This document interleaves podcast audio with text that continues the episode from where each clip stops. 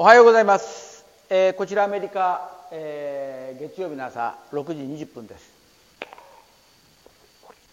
えー、本日から私は、え挫折を含めて一日一食生活に突入いたします。ですからさ、え冒頭に言いました挫折を含めてっていうのは、えこれは強制ではなく挫折してもいいよう状態で行う予定です。で朝は起き抜けにレモンの入ったレモンスライスの入った水をいっぱい飲んでまず体をリフレッシュする。リフレッシュでもないけどね。でそれからまあ日中は、えー、ペットボトルに入ってる水を、えー、まあ頻繁に飲む、まあ、ペットボトルの中にはレモンのスライスも1枚入ってるんですけども。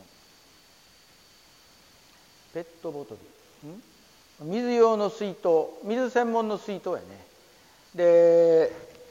それを飲んででまあ仕事をしながら気持ちを紛らわせてなんとかやっていくと。いうことですね。でそして夕食は家に帰って食べるのが大体5時半なんですね。で日本の感覚から言うとえらい早いねって思われるんですけども私は割と寝る時間が早いので5時半ぐらいに食べて6時半7時半8時半と、えー、約3時間ぐらい置いて寝る。でそうすると、えー、全てのものがまあ消化されてる、まあ、そういう状況であるんですけどもなんでこの急に一日一食生活にしようかとしたのはこれ体重を減らすとかそういう意味じゃないんですよね。でいろんな書物を紐解いていくと、えー、3食っていうスタイルは西洋医学で一食っていうのは東洋医学に始まってると。えー、まあ日本では昔からえー、断食っていう。ファースティングで、まあ、英語、まあ、西洋医学でって言った一つには英語で breakfast。まあ普通に breakfast breakfast っていうからあ一つの単語に見えますけどもこれをよく見ると break fa fast なんですよね。 fasting を終わるという意味なんですね。前の夜から朝まで食べてないから、まあ、前の夜食べてから次の日の朝までの間これが fasting 断食っていう感じでそれが breakfast の始まりなんですね。英語。ですから要は英語西洋。で、まあ、西洋文化から来た朝食の始まり。また、えー、一昔前の日本っていうのは朝食は非常に粗食だったんですよね。変な話お味噌汁おみおつけとご飯とそれとあと目指しが2匹とか。あとはお漬物。それでこと足りたわけですよ。まあ栄養素が少ないって言ってもお漬物という発酵食品。お魚というカルシウム。ご飯という、えー、タンパク質あタンパク質じゃないわ。炭水化物、えー、エネルギーになる。ね。ですからそれで良かったんですけどもそこに今度西洋の食べ物が入ってきてホットケーキや卵やハムやソーセージ。でここに来て今度実は逆に海外ではそこにオートミールが出てきたり、えー、オートミールだけの食事になったりでまた、えー、海外の人の極端な例としてスムージー朝からフルーツとほうれん草を混じったジュースを飲む。実はねこの食べたものを咀嚼せずに飲み込むっていうのは実は脳に対して良くないんですね。であと柔らかいものを食べるこれも良くないんです。要は硬いものをよく咀嚼して食べる。えそうすることによって顎を使う。顎と脳は連動してるので、えー、脳の活性化になるっていうことなんですね。ですからこれは私の貧乏根性ですけども鶏肉を買います。手羽を買います。食べます。手羽の先についてる軟骨も必ずこそぎ落としてボリボリと食べます。でそうすることでよく咀嚼できる。ですから私が食べた後の手羽は骨だけが残ってる、えー、きれいな骨だけが残っております。でまた魚も、えー、これはサンマですけれども頭を外して頭だけ内臓も入ったままね、えー、焼い焼いた後の話ですよ。頭を外して尻尾の尾を外してそのまんま丸かじりします。先から。だから要は背骨は食べます。で私が食べた後のサンマは頭と尻尾だけが残ってるきれいなお皿になります。で実はこれねお魚の食べ方っていうのを教わったのは教わったっていうわけでもないんですけど私が子供の頃病気がちで三重県の尾鷲に行ってたんですね夏場。尾鷲っていうのはうちの父方の親戚があってでそこの家には子供がないんで私がまあそこへ夏場だけ、えー、借り出されて行ってたんですけどもそこにいたおばが朝私のために、えー、海の桟橋に行って桟橋じゃないなあれ、え、魚市場の横にある海辺で糸を垂らすとイワシがすぐ釣れるんですよ。それも。入れてすぐ食いつく。だから朝おばはいつも20匹ぐらいそれこそ10分15分で釣って帰ってきてでイワシを頭外して全部手でね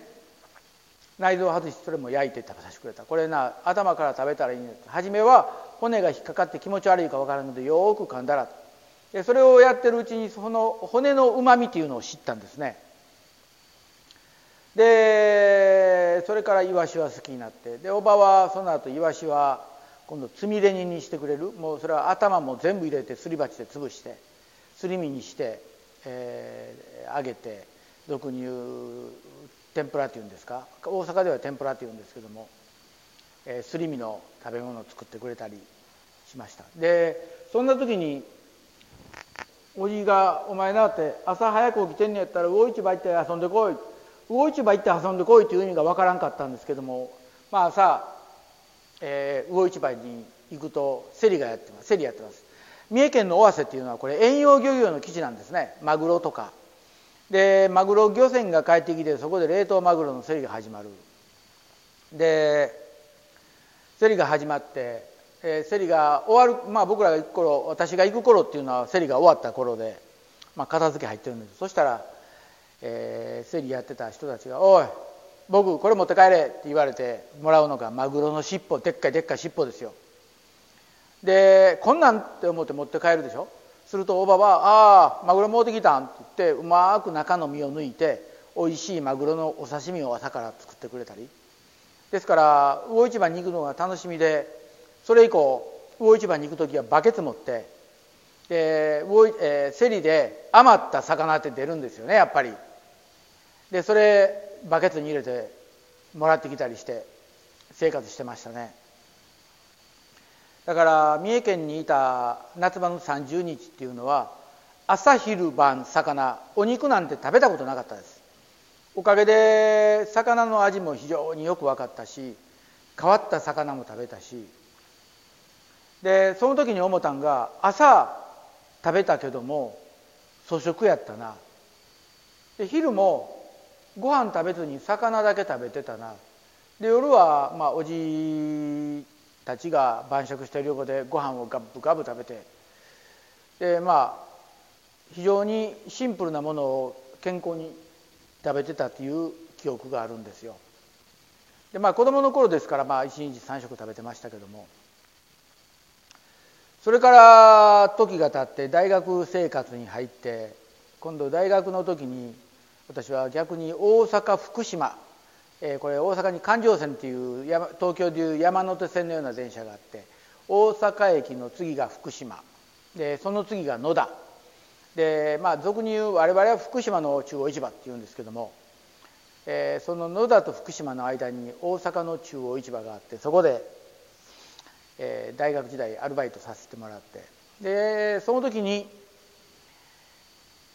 始まったのが私の1日2食生活、えー、朝食事せずに働いて。で魚の競りが終わるのが朝7時半8時前なんですね大体。でそうすると働いてた店で食券をもらえるんですよ。でその食券を持って、え、働いてる人たちだけの食堂に行ってそこで朝ごはんもらうんですけども丼てんこ盛りのご飯と魚、えー、野菜盛り付けたものがお皿にドーンと出てそれこそびっくりするような量ですよ。でそれを食べて、えー、そうですね。それをしっかり朝8時から8時半の30分ぐらいの時間に食べて、えー、学校に行くと、まあ、学校の2限目からの授業ですけども2限3限4限までは全くお腹空かないんですよ。朝しっかり食べてるから、まあ、その代わりに食べたから眠気は来てましたけども。で4限終わってからクラブ活動っていうのをやってクラブ終わって家帰って家では夕食食べて寝てまた朝アルバイトっていうまあそういう日本の典型的な学生生活を送っとったんですけどもその頃は二食生活でした。で後々知ったのが相撲力士たちはそうなんですよね。起きて練習して朝食は10時。でそれから食べてから部屋でゴロンと寝転んで昼寝して、まあ、体重を増やすために。で夕方また練習してご飯を作ってと。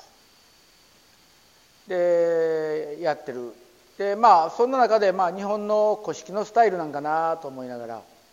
で先日 YouTube をパッと見てたら一日一食生活っていう話が出てきてでそれも文献をと紐解いていくと一日一食で十分だと。でそうすると夕食を5時に食べたら次の日の夕食の5時までの間ほぼ20時間20時間じゃないな22時間ぐらいになるんかなもう。空くわけですよ22時間何も食事しない、えー、取るものはお茶か水。それだけで。で体をリセットさせていく。最初はきついけれどもやっていくうちにそれが慣れてそれが自然となって、えー、一日一食生活が、えー、身についてくると。いうことに、えー、気づかされてで今回それにチャレンジ。で冒頭にも言ったように挫折ありですので苦しかったらやめます、えー、私苦しいのも嫌なんでこの年になって。63で苦しいのね嫌ですから何事も楽に気楽に生きていきたい。えー、そういうこともあって苦しければやめますけども、まあ、今日から何日一日一食生活ができるか、えー、やってみたいなと思っております。ですから皆さんも、えー、一度時間があれば、えー、断食ファスティングやってみてもいいんじゃないでしょうか。体をリセットする意味でいいでいいと思います。で1日2食でもいいんですお昼を抜くとか。その間しっかり水を取って体の中の、潤いを保ってやるということで。で過去に私は6日間の本当の断食やったことあるんですよ。この時のきつかったのは、えー、初日始めた日の夜寝る時お腹減って空くなってるんですね。で2日目終日お腹減ってるんです。飲むのは、えー、ほうじ茶だけ。できついんですけども3日目え2日目の夜か寝る時これは何か食いたいなというのが頭の中でずっと走ってるんですけども気がつきゃ朝になってる。で3日目になると意外とお腹が何ともなくなってくる。で水を飲むことで割と満たされて体が落ち着いてくるんですね。で4日目になってくると何か頭の中がすっきりしだしてで自分が何も食べてないということを忘れる。でお茶だけは割とガブガブ飲んでる。飲むからトイレには行くんですけれども、えー、もう体の中から出るものもなくなってくる。そしてですねまあ汚い話になりますけども5日目の朝ですね驚いたのがトイレで自分の出したものを見てこの世のもんと思えないほど実は便器に油がついてたんですよ。要は腸内にこびりついてる油が、えー、何も食べずに水だけを飲んでることによってきれいに洗い流されていって、えー、排泄された。恐ろしかったですねあれは。で6日目朝起き抜けもすっきりものを食べてないことを忘れるぐらいの状態に入ってて自分の気持ちがトランス状態になってるんですね。何かハイになってるんですね。でその日の夕食から、えー、ご飯をいただけるということで夕食は重湯梅干しと、えー、おかゆの上澄みの重湯だけ。それが非常に美味しかった。でお茶を飲みながらそれを食べる。で翌日の朝から少しずつおかゆを食べ始めて3日かけて普通の食事に戻したんですね。でこの6日間で、えー、確か体重が4キロ減ったと思います。でそんだけ食べてなかったらよく言うじゃないですか「おい目げっそり落ち込んでるで」って。それはなかったです。やはりそのお金がなくて物を食べずに落ちこ、えー、食べずにいるのと目的意識を持って断食をして物を食べないということで体って変わってくるんやなというのがその時よく分かりましたね。でそれ以降、えー、2日断食は割とちょこちょこやったりしますけど、えー、3日目にトライすると挫折するんで2日断食でやめてます。で今回はまあ1日1食食べれるんでどれだけ続くか。で周りの皆さんはおそらくああ間もなく挫折時期に入るやろうなっていうのを期待してると思うんでその期待に負えないように頑張ってみたいと思います。本日はありがとうございました。